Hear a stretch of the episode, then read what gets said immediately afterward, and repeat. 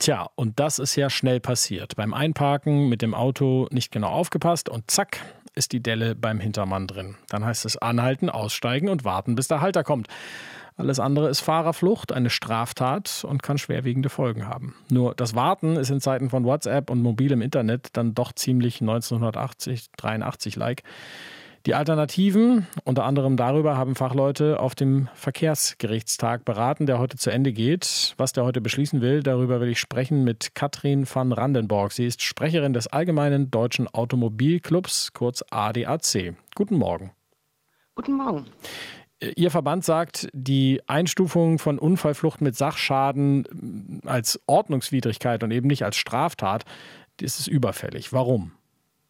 Ja, Sie haben es ganz gut äh, anmoderiert. Es geht tatsächlich um die Tatsache, dass es aus der Zeit fällt, einfach an dem Fahrzeug, ähm, das man beschädigt hat, zu stehen, lange warten zu müssen, als Frau möglicherweise sogar im Dunkeln, sondern man hat Möglichkeiten, jeder hat ein Handy in der Tasche, schnell eine Meldung abzumachen. Viele denken ja auch, es reicht, einen, einen Zettel an die Windschutzscheibe zu, äh, zu ähm, klemmen und dann wegzufahren. Und die Gefahr ist, besteht dann, dass sie, sie haben sofort ein Verfahren am Hals, ein echtes Strafverfahren wegen Unfallflucht und mhm. das hm. bei Sachbeschädigung.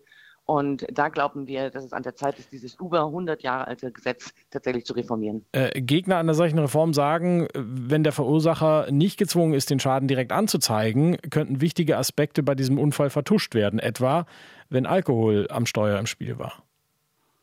Ja, jemand, der alkoholisiert ähm, einen solchen Schaden verursacht, der wird jetzt unabhängig von der gesetzlichen Lage versucht sein, den Unfallort zu verlassen, um genau dieses zu vertuschen. Also an der Stelle sehen wir eigentlich keine Verschlechterung. Was wir uns erhoffen ist, dass Menschen, die auch aus Verunsicherung oder aus Unwissen davongefahren sind und die jetzt sich nachträglich gar nicht mehr melden können, dass die sich nachträglich melden und dass es dann eher zu mehr Meldungen kommt und dann am Ende der Geschädigte, und darum muss es ja gehen, auch zu seinem Recht. Der Bundesjustizminister Marco Buschmann äh, von der FDP will eine Online-Meldestelle für Unfälle. Also beim Unfall ohne Verletzte sollen dann Daten und Fotos an eine digitale solche Stelle geschickt werden können. Äh, würden Sie das unterstützen? Ja, das halten wir für eine sehr gute Idee und das ist auch unbedingt notwendig, dass zu dieser Gesetzesänderung dann ein solches unkompliziertes Meldeportal hinzukommt, weil ansonsten sind die Menschen wieder überfordert und wissen gar nicht, wo, wo kann ich mich denn melden und dann geht hm. tatsächlich, gehen tatsächlich Daten verloren. Die Unfallflucht als, äh, mit Sachschaden als äh, Ordnungswidrigkeit einzustufen, das war ja auch mal der Plan von Herrn Buschmann. Ähm, dann hat es aber verschiedentlich Kritik daran gegeben von Bundesländern und Verbänden. Ähm, wird jetzt der Verkehrsgerichtstag dem Gesetzgeber Gesetzgeber trotzdem empfehlen, äh, die Unfallflucht in diesem Fall zur Ordnungswidrigkeit herabzustufen? Der Verkehrsgerichtstag tagt heute Morgen oder heute Vormittag ja nochmal, zu welcher Empfehlung es kommt, ist noch offen. Was aber klar ist, ist, dass es ähm, ja nicht mehr ganz so hart geregelt sein soll wie jetzt und eine Möglichkeit gibt, möglicherweise an der Wartezeit etwas zu tun. Also zu sagen, nein, also Sie müssen jetzt nicht warten, bis der Fahrzeughalter kommt, ähm, sondern Sie können sich entfernen und haben eine bestimmte Frist. Also da es ist noch offen, aber wir sind gespannt, wie es ausgeht.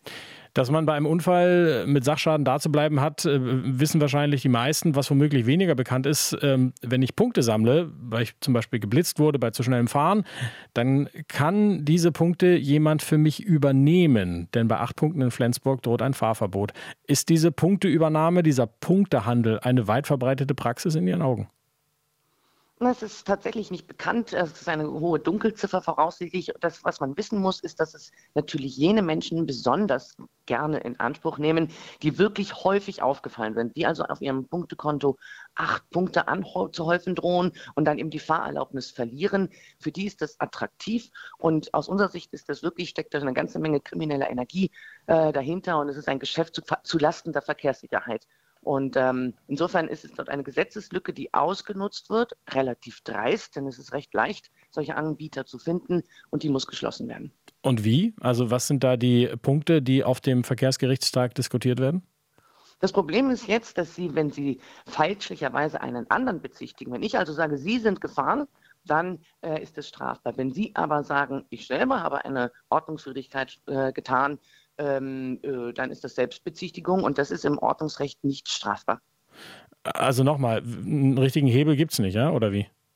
Doch, durchaus. Sie müssten eigentlich einfach das, das Verfahren, dass Sie sagen, Selbstbezichtigung im Falle einer Ordnungswidrigkeit ist auch ein Vergehen. Und äh, wie würde man das nachweisen? Also das, dieses Schwarz-Weiß-Foto auf dem Ausdruck, das könnte ja dann quasi auch, ne, könnte ja jeder sein sozusagen.